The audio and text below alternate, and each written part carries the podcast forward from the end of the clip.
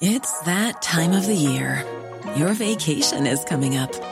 You can already hear the beach waves, feel the warm breeze, relax, and think about work.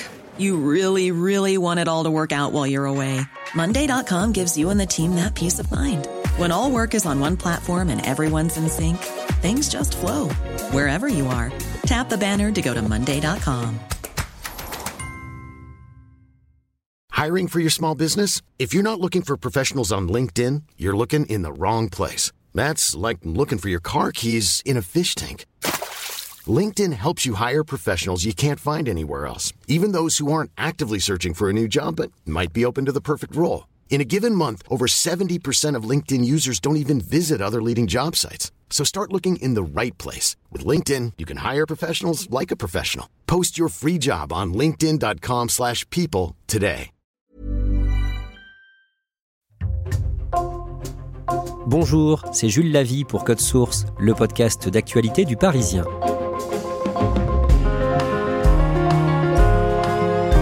Un homme, a priori sans histoire, un jardinier de 46 ans, et sa fille de 18 ans, tués en Ariège le 30 novembre 2017. Leur kangou avait été découvert incendié quelques heures plus tard, mais leurs corps, eux, avaient été retrouvés six mois plus tard quand le tueur est passé aux aveux en garde à vue. L'affaire des disparus de Mirepoix a été jugée fin novembre par la cour d'assises de l'Ariège à Foix, récit de Julie Rimbert, correspondante du Parisien dans la région.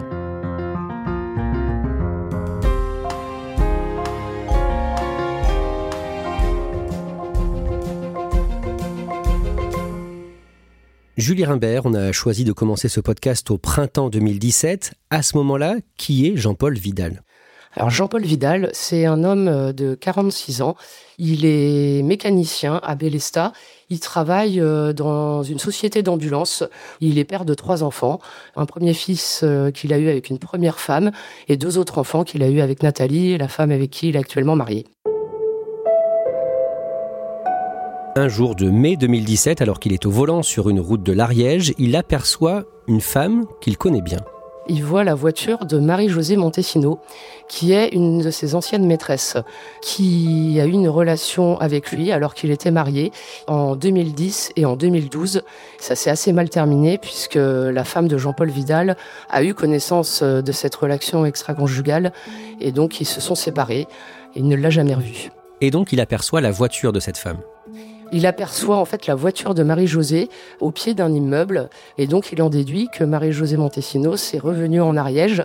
Il met plusieurs semaines avant de euh, parler à Marie-Josée Montesinos et en fait il s'arrête un jour, il l'aperçoit au bord de la route, il lui demande comment elle va et ils reprennent euh, une histoire d'amour quelques mois après. Qui est Marie-Josée Montesinos? C'est une femme de 56 ans. Elle a été euh, mariée euh, il y a très longtemps, à l'âge de 16 ans. Elle a eu une, fille. Elle s'est séparée de son mari et depuis, euh, elle travaille en Ariège. Elle est infirmière. Elle a eu une relation donc avec Jean-Paul Vidal il y a quelques années et depuis, elle a eu d'autres relations avec d'autres hommes relation avec euh, Jean-Paul Vidal qui avait été euh, tumultueuse, mais malgré ça, ils se remettent donc ensemble. Il y a un problème, Julie Rimbert. Marie-Josée explique à Jean-Paul qu'elle est harcelée. Tout de suite, quand euh, Jean-Paul lui demande comment elle va, Marie-Josée Montesinos raconte qu'elle sort d'une relation de 4 ans avec un homme qui s'appelle Christophe Orzaz. Et il s'avère que ça s'est assez mal terminé. Elle lui reproche de lui avoir exercé des violences conjugales sur elle et de lui avoir menti. Et donc elle explique tout de suite à Jean-Paul Vidal qu'elle a beaucoup de mal à se remettre de cette relation avec Christophe Orzaz. Et elle décrit cet ancien compagnon, Christophe, comme un pervers narcissique. Qu'est-ce qu'elle dit sur lui? Alors elle explique que ça fait plusieurs mois que Christophe la harcèle, lui envoie des lettres anonymes, la suit, l'épie. Elle raconte tout cela à Jean-Paul Vidal en présentant Christophe Orzas comme une personne vraiment dangereuse. Et Marie-Josée montre à Jean-Paul les lettres anonymes qu'elle reçoit. Oui, tout à fait. Elle lui montre euh, des lettres où Christophe Orzaz la menace, menace sa famille, menace sa fille. On sent que Marie-Josée Montesinos est très inquiète et a très peur, en tout cas, de Christophe Orzaz. Et elle dit que cet homme, Christophe, lui doit de l'argent. Elle explique à Jean-Paul Vidal qu'il lui aurait volé 6500 euros, il lui aurait volé deux chandeliers, qui s'introduiraient euh, dans sa maison, qu'il lui aurait même piraté ses comptes bancaires Elle brosse un tableau, en tout cas euh, un peu inquiétant, de Christophe Orzaz, son ancien amant. En octobre et en novembre 2017, Jean-Paul reçoit lui aussi deux lettres et ses courriers menacent ses propres enfants. Dans ses lettres, Christophe Orzaz menace ses enfants, dit qu'il connaît l'adresse euh, de leur école, il lui dit qu'il est au courant de la relation euh, qu'a Jean-Paul Vidal avec Marie-Josée Montesinos, qui va prévenir sa femme, en tout cas il lui fait du chantage en disant qu'il va tout raconter. Julie Rimbert, à partir de là, ensemble, Jean-Paul Vidal et Marie-Josée Montesinos commencent à échafauder un plan pour en finir avec ce Christophe Orzaz. Pendant des mois, en fait, euh, Jean-Paul Vidal propose des solutions à Marie-Josée Montesinos. Il lui propose d'aller voir Christophe, de lui parler. Mais Marie-Josée Montesinos refuse toutes ces solutions en disant que non, il est impénétrable, Christophe Orzaz, il n'écoutera pas. Donc ils commencent tous les deux à se demander comment se débarrasser de Christophe Orzaz. Et c'est là qu'il commence à monter un plan pour donner une correction à Christophe Orzaz, une raclée. C'est comme ça qu'il le présente. À cette période, l'infirmière Marie-Josée achète un premier téléphone avec euh, carte prépayée, il y en aura un deuxième, et Jean-Paul Vidal utilise ce deuxième téléphone pour appeler Christophe et lui donner un rendez-vous sous un faux prétexte. Jean-Paul Vidal appelle avec ce téléphone Christophe Orzas, qui est jardinier et qui exécute beaucoup de chantiers. C'est un petit peu l'homme à tout faire à Mirepoix, là où il réside. Et donc, il lui propose euh, un chantier de cabane dans les arbres, un gros aménagement au hameau euh, de Rieux-Fourcan. Et c'est comme ça, en fait, que sous ce faux prétexte, il arrive à attirer Christophe. Le jeudi 30 novembre 2017, Christophe vient sur le lieu de rendez-vous, ce hameau abandonné de Rieux-Fourcan, sur la commune de Bélestat, toujours dans l'Ariège. C'est à la limite de l'Aude et de l'Ariège, un endroit isolé. Et là, Jean-Paul Vidal et Marie-Josée Montesino lui sautent dessus, le tuent à coups de barre de fer. Sa fille, qui était dans la voiture avec lui, sera tuée elle aussi. Jean-Paul Vidal et Marie-Josée Montesinos cachent les deux corps. Ils brûlent la voiture de Christophe, un kangou. Julie Rimbert, ensuite, plus rien. Dans les jours qui suivent, les proches de Christophe Orzaz et de sa fille Célia sont dans l'angoisse. En fait, c'est Thibault, le petit ami de Célia, qui l'attend à la gare de Toulouse. Et Thibault ne voit jamais Célia arriver. Il prévient la famille Orzaz et en fait, dès le soir du 30 novembre, le Kangoo incendié est retrouvé par les gendarmes. Quelqu'un signale voilà l'incendie du Kangoo et donc les gendarmes retrouvent la voiture. S'en suivent des mois d'inquiétude pour les proches euh, de Christophe Orzaz qui se demandent où il est. Ils ne croient pas du tout en une disparition volontaire et ils commencent à indiquer aux gendarmes que Christophe Orzaz avait une relation avec Marie-Josée Montesino. Ils expliquent en tout cas qu'ils sont très inquiets et qu'il faudrait peut-être chercher du côté de Marie-Josée Montesinos. Le lundi 11 juin 2018, rebondissement majeur dans l'enquête, Marie-Josée Montesinos et Jean-Paul Vidal sont interpellés en Ariège et placés en garde à vue. Julie Rimbert, pendant sa garde à vue, l'homme passe aux aveux. Alors Jean-Paul Vidal, au bout de 26 heures de garde à vue, avoue le double meurtre de Christophe Orzaz et de Célia Orzaz, sa fille. Mais, Julie Rimbert, pendant cette garde à vue, Jean-Paul Vidal apprend que tout ce que lui avait raconté Marie-Josée Montesinos sur Christophe Orzaz était faux. On se rend compte que pendant tous les mois qui ont précédé le double homicide, Marie-Josée Montesino a manipulé euh, Jean-Paul Vidal pour lui faire croire que Christophe Orzaz était quelqu'un de dangereux, qu'elle était en danger et qu'il était lui-même menacé par Christophe Orzaz. Ce sont des mensonges euh, racontés à Jean-Paul Vidal. Les lettres anonymes, c'était elle qui les écrivait pour faire croire à Jean-Paul Vidal que Christophe Orzaz le menaçait et menaçait Marie-Josée Montesino. Julie Rimbert, on refait maintenant le film des événements, mais tels qu'ils se sont réellement produits. Racontez-nous comment Marie-Josée Montesinos harcelait en fait Christophe, son ancien compagnon. Marie-Josée Montesinos suivait Christophe Orzaz, elle le suivait sur les chantiers, elle lui envoyait des lettres anonymes pratiquement tous les jours. Elle l'a mis dans un climat de tension où Christophe Orzaz vraiment craignait Marie-Josée Montesinos. Et Marie-Josée Montesinos a même été voir plusieurs employeurs de Christophe Orzaz pour le discréditer. Elle a été notamment voir la dame qui logeait Christophe Orzaz et chez qui il effectuait des travaux de jardinage pour lui dire que Christophe Orzaz était quelqu'un de dangereux. Elle a tellement dénigré Christophe Orzaz auprès de ses employeurs qu'à la fin, il n'avait plus de travail de jardinier et il était dans une situation financière un peu alarmante. Quand on dit situation alarmante, ça veut dire quoi concrètement? Ça veut dire qu'il commençait à avoir des problèmes financiers. Du coup, il a perdu le logement où il était hébergé par cette dame, donc il a dû dormir dans sa voiture euh, pendant quelques semaines. Quand Jean-Paul Vidal et Marie-Josée Montesinos tendent le piège à Christophe Orzaz en lui faisant miroiter du travail, ils savent qu'il va forcément être intéressé puisqu'il est dans une impasse professionnellement. À l'issue de leur garde à vue, le mercredi 13 juin 2018, Jean-Paul Vidal et Marie-Josée Montesinos sont mis en examen pour l'assassinat de Christophe Orzaz et le meurtre de sa fille. Les deux corps des deux victimes sont retrouvés sur les indications de Jean-Paul Vidal. Julie Rimbert, est-ce que Marie-Josée Montesinos reconnaît les faits. Marie-Josée Montesinos reconnaît les manipulations par les lettres anonymes, par le dénigrement auprès des employeurs, mais elle nie avoir voulu tuer Christophe Orzaz et sa fille Célia. La presse leur avait donné un surnom, les amants diaboliques, un homme et une femme accusés d'un double assassinat à Mirepoix en Ariège en 2017. Leur procès s'ouvrira demain. Le vendredi 17 novembre 2023 s'ouvre le procès de Jean-Paul Vidal et Marie-Josée Montesinos devant la cour d'assises de l'Ariège à Foix. Vous êtes sur place pour le Parisien Julie Rimbert. Jean-Paul Vidal a maintenant 53 ans, Marie-Josée Montesinos 61 ans. Est-ce que vous pouvez nous les décrire physiquement au début de l'audience? Alors Jean-Paul Vidal, c'est quelqu'un qui n'a pas trop bougé après cinq années euh, de prison. C'est un homme euh, de taille moyenne, brun, qui présente plutôt bien.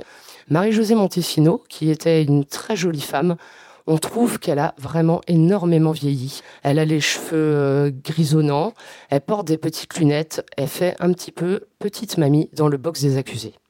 Ils ne se regardent pas, il y a un gendarme entre deux ils regardent leurs pieds et personne ne regarde la cour d'assises, le public et surtout pas les proches de la famille Orzas qui sont au premier rang. La première journée est consacrée à l'examen des personnalités des deux accusés. Qu'est-ce que l'on sait de l'enfance de Marie-Josée Montesinos? Marie-Josée Montesinos a une enfance assez difficile. Son père, à l'âge de 9 ans, l'a violée. C'est quelqu'un qui a des failles narcissiques. Tous les experts psychologues et psychiatres notent qu'elle a des troubles de la personnalité, qu'elle est dépressive, jalouse, possessive, avec très peu d'empathie. Et que ce sont des carences qui sont liées euh, à son vécu familial, notamment l'inceste de son père. Même chose pour euh, Jean-Paul Vidal. Qu'est-ce que l'on sait de son enfance? Jean-Paul Vidal a une enfance assez compliquée. Sa maman était dépressive et n'arrivait pas à assurer son rôle de mère. Donc c'est un enfant qui a été placé à l'âge de 4 ans en foyer avec son frère et qui revient dans le foyer familial à l'âge de 8-9 ans. Son père est en prison pour des malversations financières. Il se retrouve donc à s'occuper de son petit frère. Les experts, en tout cas, le décrivent comme une personne un peu soumise, avec des carences affectives maternelles importantes, mais c'est quelqu'un qui est présenté comme non violent, serviable et le cœur sur la main. Le mardi 21 novembre, l'épouse de Jean-Paul Vidal vient témoigner en sa faveur. Elle est toujours avec lui. L'homme avec qui elle a vécu avant sa détention est quelqu'un de bien, selon elle. C'est ce qu'on comprend. Nathalie raconte que Jean-Paul Vidal, c'est un père très aimant. Elle reconnaît que en 2009, elle a un petit peu délaissé son couple pour des raisons euh, professionnelles, était très impliquée dans son travail, et elle explique que c'est peut-être pour ça euh, que Jean-Paul Vidal euh, a eu une relation adultère avec Marie-Josée Montesino. En tout cas, elle défend son mari alors qu'il est soupçonné d'un double homicide. Elle le présente comme quelqu'un euh, de non violent et elle n'arrive pas à s'expliquer le geste qu'il a eu. Elle en veut hein, à Marie-Josée Montesinos. Elle explique que Marie-Josée Montesinos a bien su euh, percevoir les failles affectives de Jean-Paul Vidal. Et elle explique à la cour d'assises, il a fallu qu'elle tombe sur lui. Julie Rimbert, pendant l'audience, il est question d'une clé USB appartenant à Christophe Orzaz que Marie-Josée Montesinos avait découverte. Christophe Orzaz réclamait euh, cette clé USB qu'il avait oubliée dans un carton qu'avait récupéré Marie-Josée Montesinos. Elle a fini par la regarder. Elle découvre une vidéo où on voit Christophe Orzaz se masturber devant la glace dans la salle de bain de la dame chez qui il logeait, déguisée en femme. Cette clé USB, euh, explique-t-elle, a été vraiment l'élément déclencheur. Elle a été choquée par les faits qu'elle a découverts. Elle a eu l'impression de découvrir une autre personne que euh, Christophe Orzaz avec qui elle avait vécu pendant quatre ans. Et pour elle, c'est ça qui a déclenché le plan machiavélique monté par Jean-Paul Vidal et Marie-Josée Montesino. Julie Rimbert, plusieurs anciens compagnons de Marie-Josée Montesinos, la présentent comme une femme caractérielle qui déteste par-dessus tout être quittée. Il y a notamment le témoignage de Patrick, euh, un ancien coiffeur, qui déclare on ne quitte pas Marie-Josée Montesino.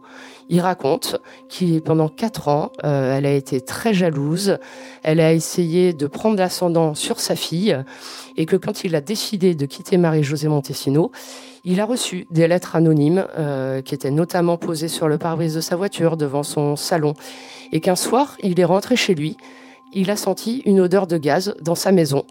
Ça sentait l'essence, il n'a pas allumé la lumière et il comprend que Marie-Josée Montesino a essayé de se débarrasser de lui. Le jeudi 23 novembre, la cour d'assises est plongée dans l'horreur des faits de l'assassinat de Christophe Orzaz et du meurtre de sa fille Célia. D'abord, Julie Rimbert, le couple avait fait des repérages.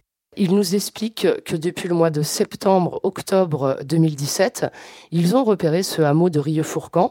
C'est un endroit assez isolé, sans couverture téléphonique. Ils ont fait des mesures d'une fosse sceptique qui se trouve euh, derrière l'un des bâtiments pour voir si on pouvait glisser un corps dedans.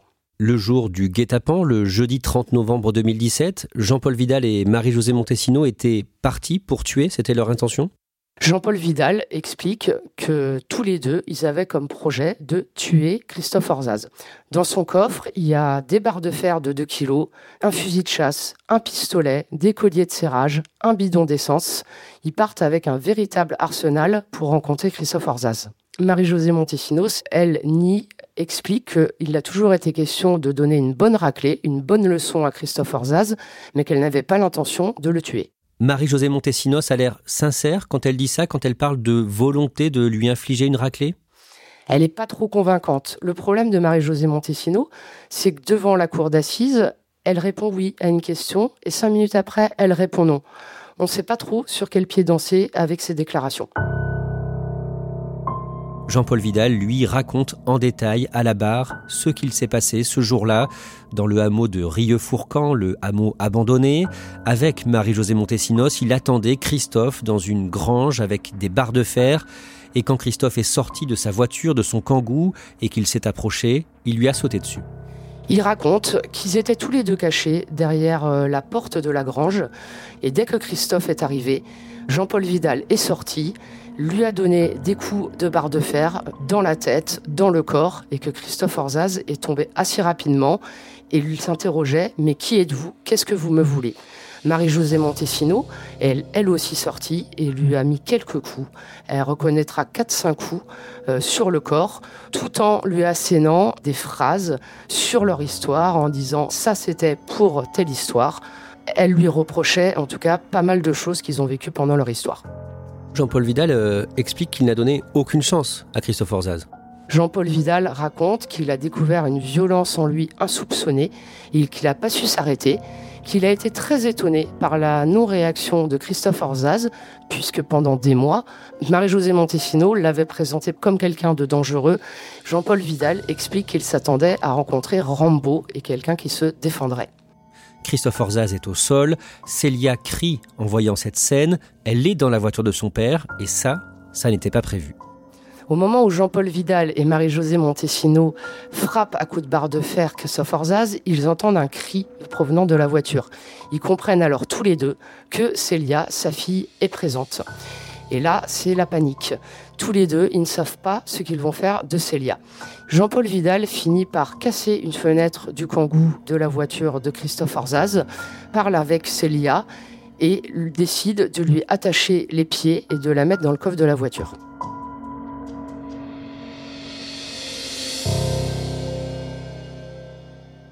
Inconscient, Christophe Orzaz est jeté, encore vivant, dans la fosse sceptique. Il meurt quelques minutes plus tard.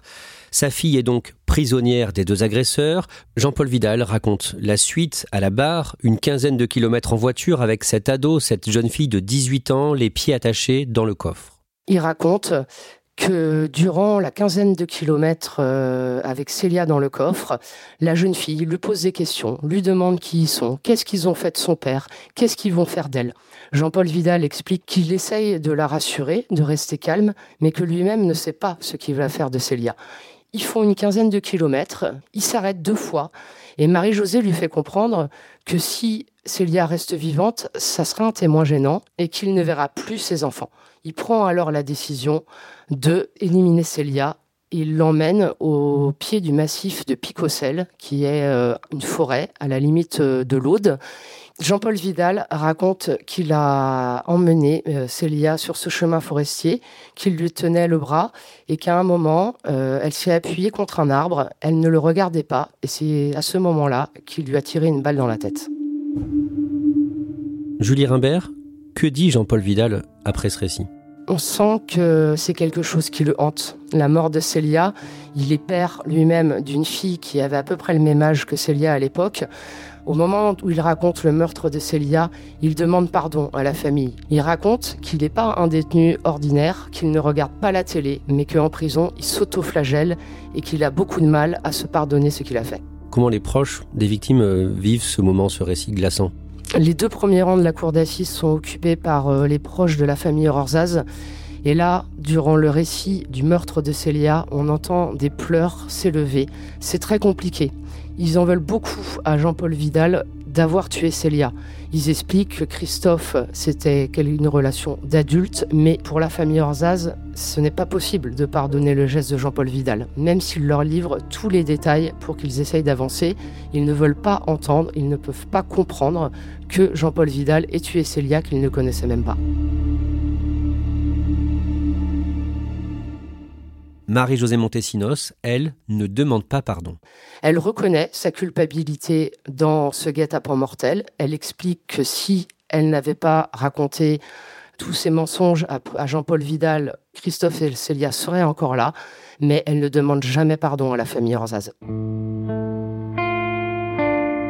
Le vendredi 24 novembre, la cour d'assises de l'Ariège rend son verdict.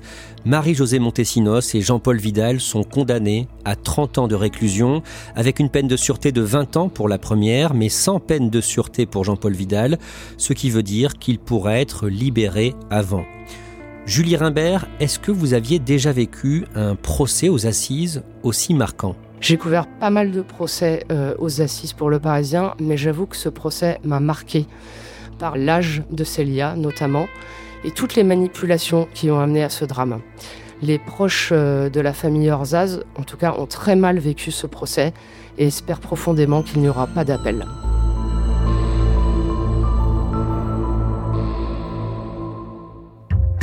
Merci à Julie Rimbert. Code Source est le podcast d'actualité du Parisien. Cet épisode a été produit par Barbara Gouy, Clara Garnier-Amouroux et Thibault Lambert. Réalisation Pierre Chaffanjon. Si vous aimez Code Source, n'hésitez pas à le dire en laissant un commentaire ou des petites étoiles sur votre application audio préférée. Et puis on vous invite aussi à aller écouter le second podcast du Parisien, Crime Story, une nouvelle affaire criminelle chaque samedi dans Crime Story.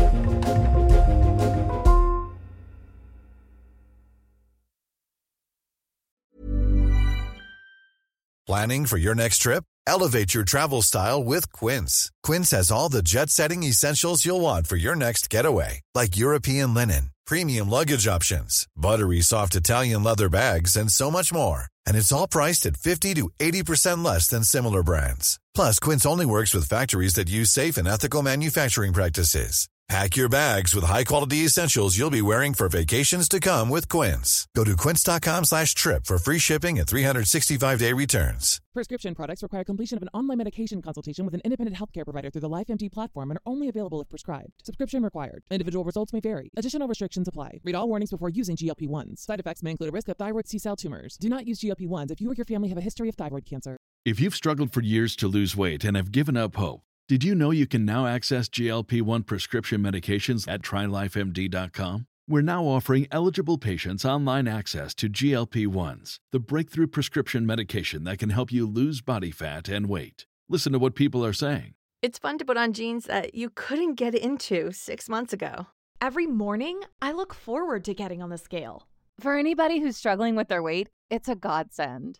And here's the best part your insurance may cover 100% of the cost of your medication. So go to trylifemd.com to have your eligibility checked right now. Get started today at trylifemd.com. That's T R Y L I F E M D.com.